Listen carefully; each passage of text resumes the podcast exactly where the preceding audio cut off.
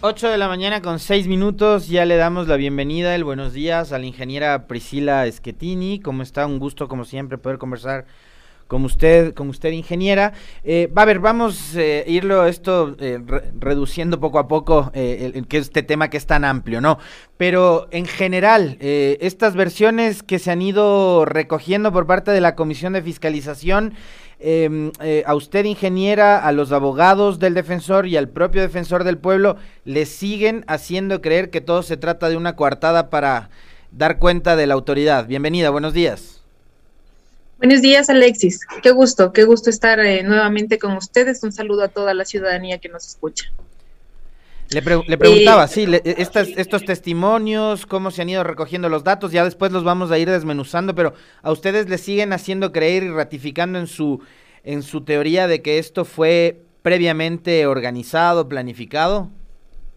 Sí, sí, Alexis, justamente hace más de tres meses, casi cuatro meses, en lo que yo vengo hablando y diciendo que esto fue una trampa, un show, algo que montaron para hacerle caer al defensor del pueblo, a mi esposo Freddy Carrión, en lo que sucedió el 16 de mayo. Todas las versiones que se han venido dando desde el día viernes anterior hasta la fecha han comprobado y han corroborado todo lo que yo he venido diciendo. Se contradicen, eh, ellos mismos hablan de una flagrancia que no existe eh, y por lo tanto eso a nosotros nos da eh, mayor eh, seguridad para seguir exigiendo la libertad de Freddy Carrión, que está detenido injustamente más bien por temas políticos y no por un supuesto delito de abuso o agresión sexual que se le acusaba. A ver, ahora sí vamos a, ir desmenuzando todo lo que se ha recogido en estos días en la comisión. empecemos por un hecho fundamental. Em, porque además creo que la declaración más polémica de todas las ha dado, la, ha dado el, defensor precisamente. Pero, ¿cómo es que llega él ese día al departamento de Mauro Falconi? Eh, bueno, él le vienen insistiendo desde hace dos días antes, desde el 13 de mayo, el señor Falconi y la, la directora del INEC van a la Defensoría del Pueblo justamente porque querían denunciar actos de corrupción del Ministerio de Salud, del CERCOP, y la señora quería este, pedirle que la Defensoría del Pueblo pueda ser eh, vigilante de un debido proceso por una empresa china que tenía ella presiones, mencionaba, eh, presiones desde el gobierno, desde el presidente Lenín Moreno, para que no se le dé la certificación, a pesar que cumplía con todos los requisitos. Entonces, él explicaba que no, la Defensoría no, se no realizaba mucho estos temas, pero que eh, va a revisar la situación de, de, esta empresa y que podría analizar. Y a su vez, eh, hablaba con el señor Falconi sobre los temas de corrupción. Cortan la reunión, el día viernes le vuelven a insistir que se vuelvan a reunir para seguir conversando y entregarle una documentación que era importante sobre el tema eh, de lotes de vacunas que se habían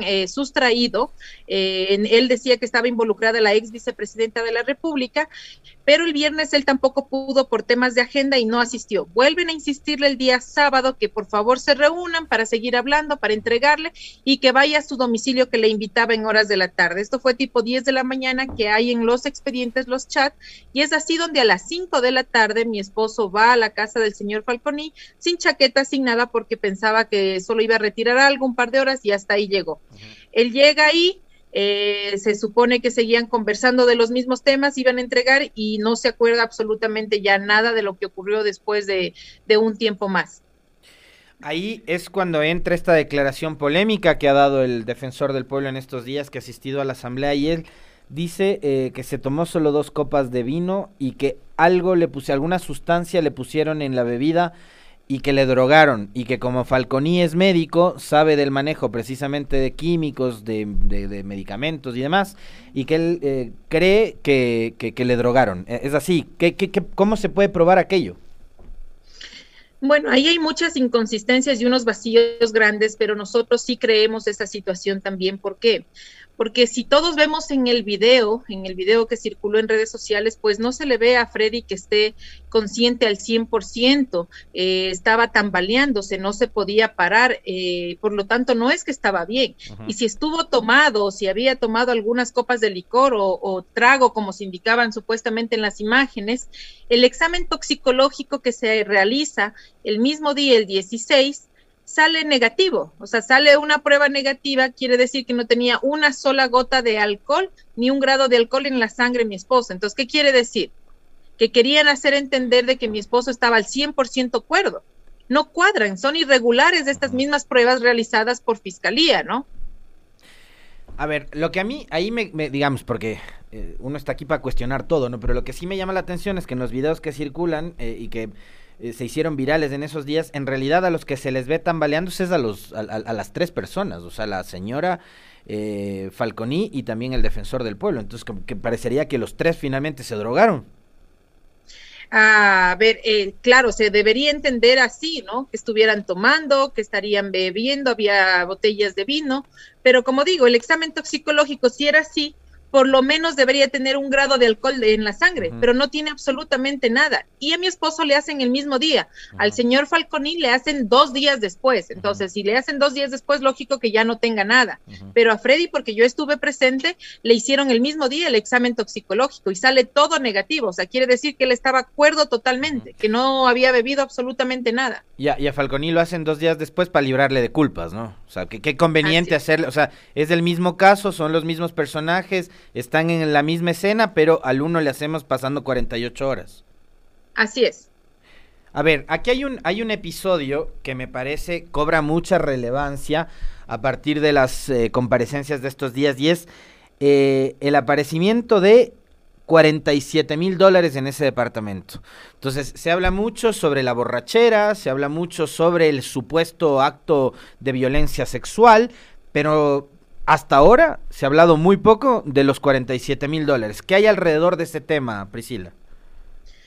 Bien, eh, la comisión de fiscalización en estas comparecencias, el señor policía de criminalística menciona que se encontró cerca de 47 mil dólares en la casa del señor eh, Falconi ¿Qué pasó en esta comisión? Al inicio eh, lo llamaron a juicio político por un tema de funciones y también tocaron todos los temas del proceso penal. Entonces, como vieron ahorita que ya el caso del proceso penal del abuso sexual se les cayó, encontraron, oh sorpresa, ahora la plata y querían involucrar este, este dinero con mi esposo.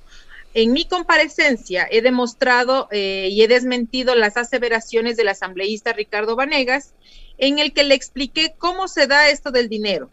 A las diez y media de la mañana llega, eh, once y treinta y cinco textualmente, eh, dice la bitácora del edificio, que llega una chica, Sofía Peñerrera o Sofía Arroyo Peñerrera, prima de la supuesta víctima, que ingresa con gorra, con lentes oscuros y una maleta. Así está escrito en la bitácora.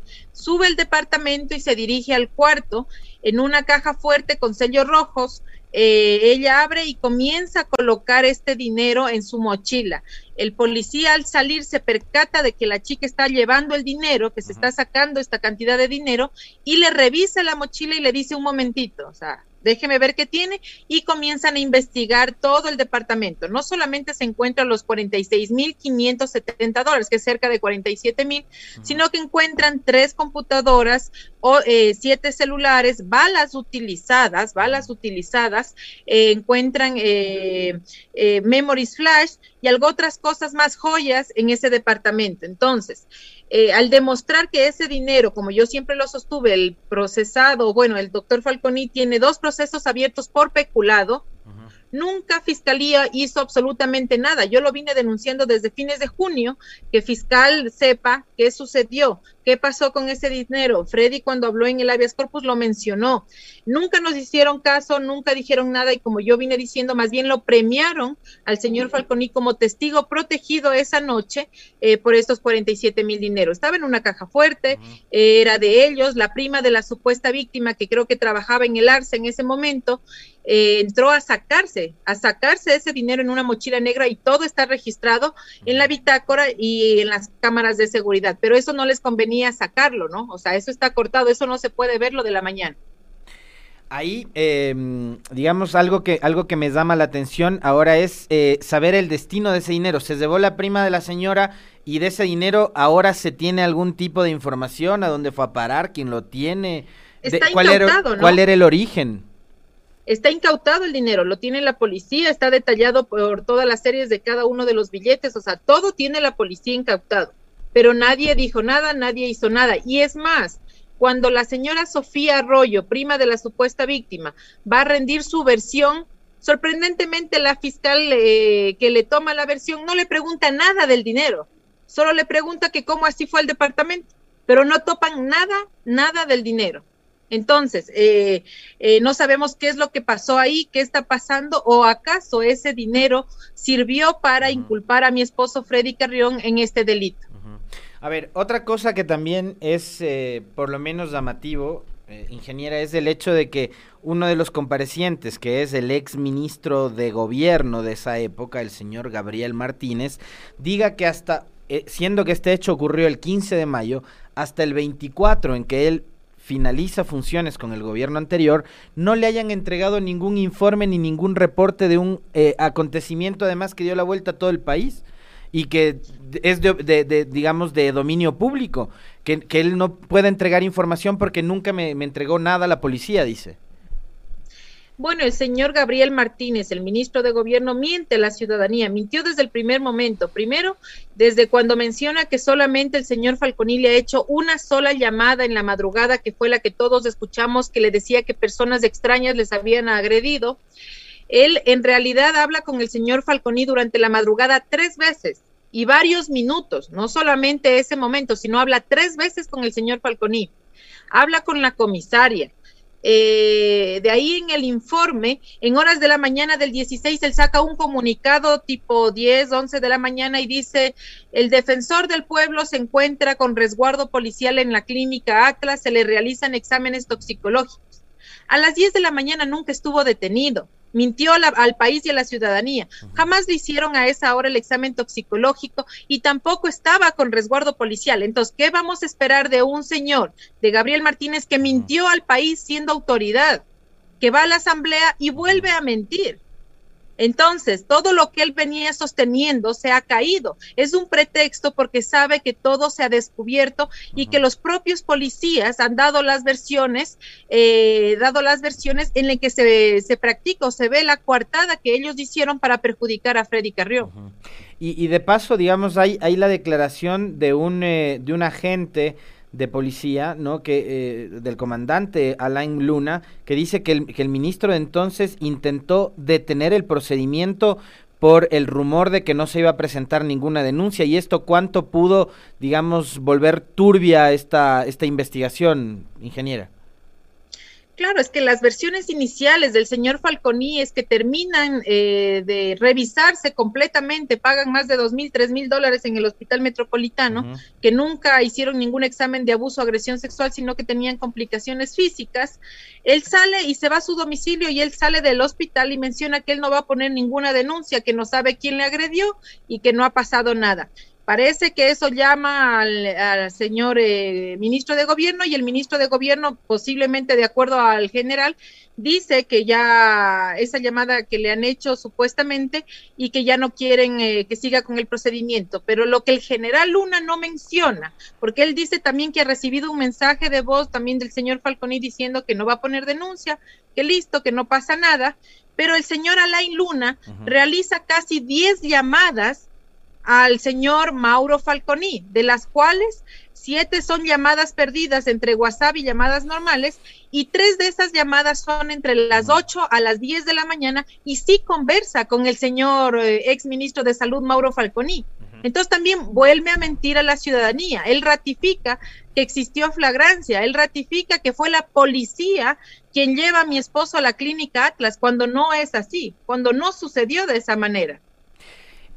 En el caso específico, eh, porque digo, este, este caso ha involucrado a tantos eh, funcionarios de alto nivel, incluida la propia fiscal general del Estado, la doctora Diana Salazar, em, el aporte de ella en este caso, ¿cuál fue? Y mi pregunta concreta ahí es, ¿la fiscal logró justificar o argumentar de manera nítida, clara y específica las razones por las cuales todavía sigue detenido el doctor Carrión?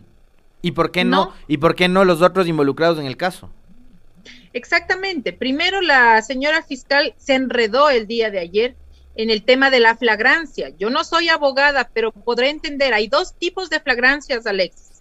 La flagrancia propia, en la que es cuando le cogen en el acto, en el momento que se comete el delito que no es esta. Ella hablaba de una flagrancia impropia. ¿Qué significa la flagrancia impropia? Quiere decir que tiene que haber una persecución ininterrumpida, o sea, quiere decir de corrido, que tienen que buscarle y perseguirle al que cometió el delito todo el tiempo.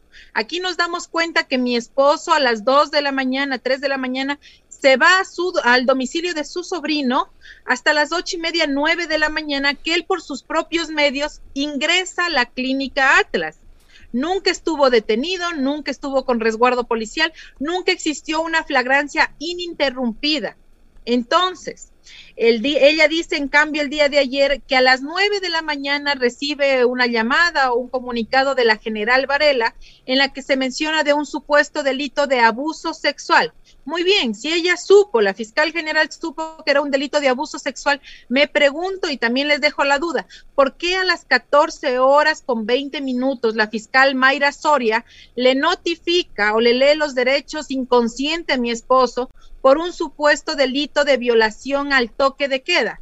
No dice que a las 9 ella sabía de un supuesto delito de abuso sexual, le leen a las dos horas, a las 14 horas por un delito de violación al toque de queda y de nueve a dos y media jamás le persiguieron, jamás estuvo con, eh, eh, con resguardo policial. Entonces mintieron, mintió la fiscalía, mintieron, no sé, la policía, o qué sucedió ahí. ¿Por qué se cambian las versiones de esto? No pudo explicar y es por eso que cuando un asambleísta le volvía a preguntar sobre el tema de la flagrancia, el señor presidente de la comisión, el señor Villavicencio, trataba de decir que aquí no están tratando ya ningún tema de abuso sexual, cuando el causal del juicio político dentro de las preguntas del asambleísta Vanegas prácticamente consta todas las preguntas del proceso penal. Entonces ahora ya no les conviene a la comisión topar el tema de abuso sexual porque ya hemos justificado y con mi comparecencia quedó totalmente claro con pruebas, con hechos, con fotografías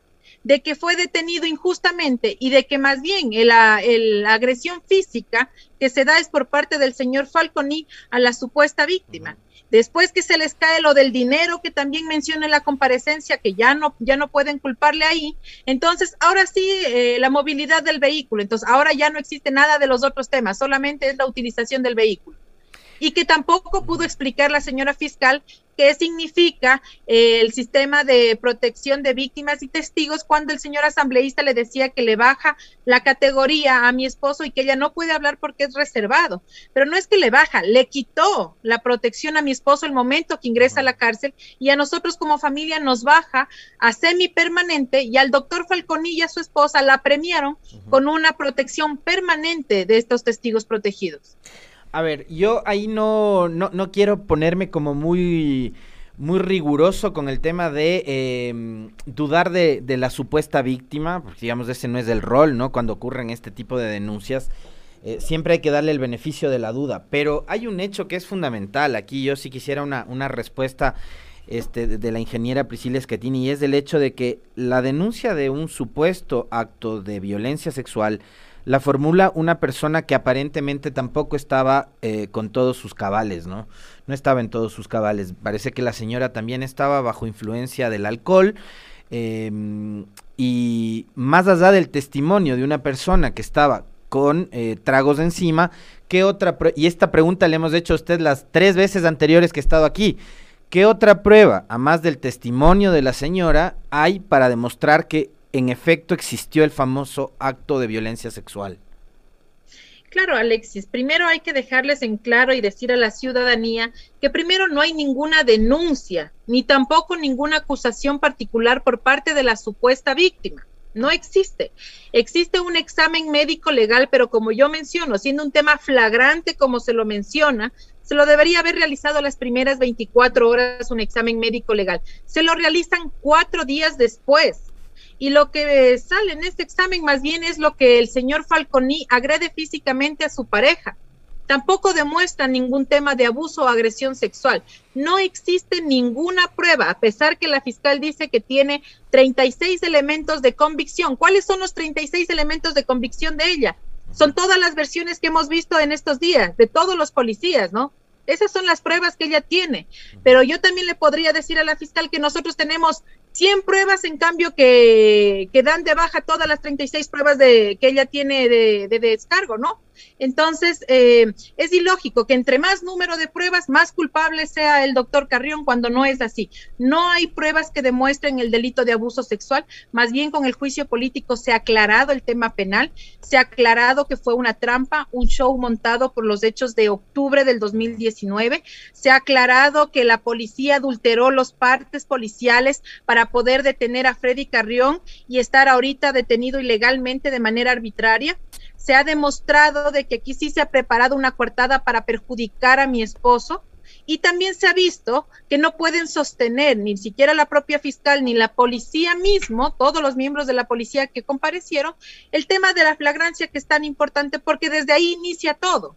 Entonces no hay un delito flagrante, se le leen los derechos por un tema de violación al toque de queda y a partir de la noche cambian las versiones por un supuesto delito de abuso o agresión sexual. Yo quisiera también, eh, ya porque se nos va acabando el tiempo, eh, ingeniera, referirme un poco a los momentos que no sé cómo llamarlos, pero sí bochornosos, vergonzosos, por los que además usted también ha tenido que, atravesar eh, debido a, digamos, la falta de, tolerancia de las autoridades de la Asamblea. Vimos el otro día una escena este, en donde a usted y a, los abogados del defensor prácticamente se les eh, desalojaba del Salón José Mejía Lequerica, del ex Senado del Parlamento, por la escolta policial después de una orden del presidente de esta comisión, que es el, señor Fernando Villavicencio. Eh, ¿Cómo usted evalúa la actitud que ha tenido ante este proceso de juicio político Fernando Villavicencio y si es que encuentra que hay una carga de parte de él y de quienes conforman la comisión en contra del defensor? Bueno, desde el inicio, el día viernes, cuando acudimos porque nos enteramos por las noticias, el calendario de las comparecencias, lo que nosotros pedimos con los abogados de mi esposo y alzamos la mano más de seis veces, pero no nos dieron la palabra y por eso nos tocó decirle, señor presidente, o sea, respete el debido proceso. Primero, el señor defensor del pueblo no ha sido notificado de ninguna comparecencia, no fue avisado de una prueba nueva que se agregó en el expediente. Todos saben que estaba detenido en la cárcel cuatro de deberían haberle notificado, pero no lo hicieron. Exigimos el debido proceso. Se leyó también el tema cuando mi esposo pide en el oficio que entregó el día jueves, en el que quiere ser trasladado físicamente a todas las audiencias y a todas las diligencias que se lleve este juicio político, porque él será su propia defensa. No se lo trasladó el día jueves, perdón, ni el día viernes. A, eh, recién anteayer se lo lleva a la Asamblea por todo esto que insistimos el respeto al debido proceso. Si bien la norma, porque así dice el asambleísta Pedro Velasco, que la, que la ley de la función legislativa no, no tiene, eh, tiene este vacío que no habla del debido proceso, pero nosotros aquí aclaramos que los propios interpelantes, la asambleísta Guamaní y el asambleísta Vanegas, mencionan en sus documentos que este juicio se llevará a, cabo de acuerdo al artículo 76 de la Constitución. No necesito mucho ser abogada, que la Constitución está por encima de cualquier norma. Y eso hemos venido exigiendo. ¿Qué pasó? Llegó el defensor del pueblo el día el martes, el día martes, lo trajeron físicamente solo a las versiones que él pide, ¿no? Porque no lo traen para las versiones que los otros habían solicitado. Lo traen a las versiones de él y al día siguiente ayer, oh sorpresa, que ya le notifican que ya no lo van a traer. Y es más, que solo le permitirán conectarse a las versiones que él ha solicitado, no a las otras. Entonces aquí manejamos un doble discurso y así fue Freddy Carrión que se lo dijo al asambleísta Pedro Velasco. Manejan ustedes un doble discurso. Me dicen que me van a traer, que han hablado con el SNAI, que por favor me traigan físicamente porque yo necesito defenderme ahí con mis abogados porque no tengo aquí todas las condiciones porque ni siquiera una computadora le permitieron entrar para manejar el tema del juicio político y ha sido negado nuevamente. Entonces manejamos solamente un doble discurso en la comisión. Para un tiempo sí hay debido proceso para el día martes, pero los otros tres días se ha violentado nuevamente el debido proceso y otra vez sigue eh, Freddy en la cárcel 4 que medio le permiten conectarse por Zoom, pero solo a las diligencias que él ha pedido. Ah, y el día de hoy tenía, pidió las comparecencias, que las del día jueves y viernes no pudo acudir, y oh sorpresa, eh, que ayer el, el, asambleísta Pedro Velasco mociona que como ya han venido a dar su testimonio, tiene que excluir la prueba de, la, de Freddy Carrión. Otra violación más al debido proceso. Para finalizar, ingeniera, le quiero consultar sobre algo que es, eh, digamos, una suerte como de mm, secreto a voces, ¿no? Eh, pero acá, durante el gobierno anterior, se fueron tejiendo algunas redes, ¿no? Y esas redes tienen que ver mucho con el manejo político y policial de varios casos.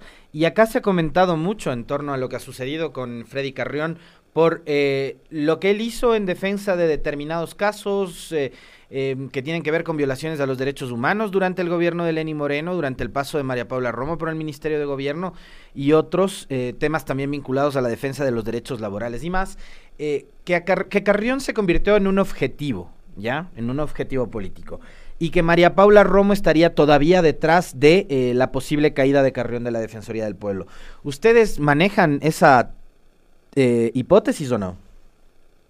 Sí, nosotros manejamos esa hipótesis porque ya en el 2020 mi esposo denunció públicamente a los medios las intimidaciones que sufría por parte del presidente de la República, Lenín Moreno, por María Paula Romo, ministra de Gobierno, y es tanto así que disgustó con la denuncia de que Freddy Carrión puso en contra de este presidente Lenín Moreno, María Paula Romo, ministro Carrín, y la cúpula policial por delitos de lesa humanidad, y también solicitó a la Fiscalía la prohibición de salida del país de estas autoridades, pero usted ve que el presidente Lenín Moreno ya se fue, ya se fue del país tranquilamente, minutos anticipados da la notificación a la Asamblea y se fue lo dejaron ir sin decirle absolutamente nada. Entonces, todas estas personas que estuvieron en el anterior gobierno, porque fue en el anterior gobierno que a mi esposo lo detienen, todavía siguen teniendo eh, contacto con varios funcionarios. Ayer a la, a la fiscal le pregunta a un asambleísta que si tiene contacto con la ex ministra de gobierno María Paula Romo, el señor asambleísta Villavicencio un poco trató de parar eso y ella dijo, sí, sí, déjenme contestar, eh, recibo a todos los ministros y a todos los asambleístas por igual. No dijo ni sí ni no, no contestó. Quiere decir que por lo tanto el ex ministro, el ex presidente de la República tiene todo que ver con esta trama, la ex ministra de gobierno y algunos funcionarios que todavía continúan en este gobierno, porque lo que se ha visto aquí, más bien existen presiones políticas, un hinchamiento mediático, un hinchamiento político, en el que ahora mi esposo Freddy Carrión está detenido. Y más por los hechos de octubre, eso es todo, porque cuando él tenía que denunciar o ser el denunciante de estos temas, no le permitieron tampoco rendir su versión fiscal Fiscalía General. No fueron a tomarle la versión. Dos ocasiones eh, por el tema de octubre no le han dejado hablar. Significa que todo es por la denuncia de lesa humanidad y la prohibición de salida del país de estas autoridades. ¿Ustedes han tenido algún tipo de acercamiento, ingeniera, con eh, autoridades del gobierno? No sé, por ejemplo, la secretaria de Derechos Humanos, para hablar del caso del defensor o no? No, no hemos tenido ningún acercamiento por parte del gobierno y también vemos que tampoco se preocupan y tampoco eh, han mencionado nada sobre el tema aquí. Se cierran los ojos y se puede violentar todo proceso legal. Aquí los jueces eh, se vuelven parcializados de acuerdo a los intereses de cada, de cada gobierno de turno. Nosotros no entendemos por qué se permite que se sigan violentando los derechos, no del defensor del pueblo, sino de un ser humano, porque el que está detenido es un ser humano es una persona, es un padre de familia. Entonces, aquí nosotros, como yo lo dije, no sabemos si esto es por un puesto, el puesto de la Defensoría del Pueblo, que están silenciados, que están callados y que no quieren mencionar nada. Nosotros hemos demostrado con hechos, con documentos, con palabras, eh, todas estas versiones de persecuciones políticas. Y si alguien del gobierno me escucha, esperamos de que ellos puedan eh, ver este proceso, puedan poner atención a este proceso, porque aquí sí se ha violentado todos los derechos de la, del ser humano, se ha violentado todos los procesos legales, no, no, han, no han respetado las normas, no sé para qué está la Corte Nacional de Justicia, si ahí también se ha violentado el debido proceso, la presunción de inocencia. Todas estas cosas a mi esposo lo tienen silenciado, no le permiten tener computador, no le permiten tener absolutamente nada, ni siquiera para contestar este juicio político, totalmente en la indefensión. Muy bien, eh, yo para cerrar quisiera saber, eh, y, ofreciéndole disculpas, por supuesto, por la pregunta, eh, ingeniera, pero ¿cómo está el estado de ánimo de, de Freddy Carrión? ¿Cómo está él personalmente? Bueno, eh, el estado de ánimo, lógicamente, estar dentro de una prisión, eso no se lo desea a nadie, ¿no? el estar adentro, a pesar de que es una cárcel eh, eh, bastante más tranquila que cualquier otra y está cerca de la casa, más que todo estamos en la ciudad mismo. Es difícil porque no ha podido tener contacto tampoco con sus hijos, no se ha podido realizar muchas visitas en más de 110 días eh, lógicamente las personas que están dentro de una prisión lo que buscan es a su familia, resguardarse en, en, el refugio de una familia y al quitarles este derecho muchas veces por el tema de la pandemia y eso permite de que también ellos emocionalmente eh, caigan, puedan caer en una depresión o puedan caer en otras circunstancias lamentables. Entonces, él está estable por ahora emocionalmente, eh, un poco cabizbajo, como yo digo, por la situación, porque no le han permitido decir la verdad, porque no le han permitido hablar, porque le han violentado sus derechos.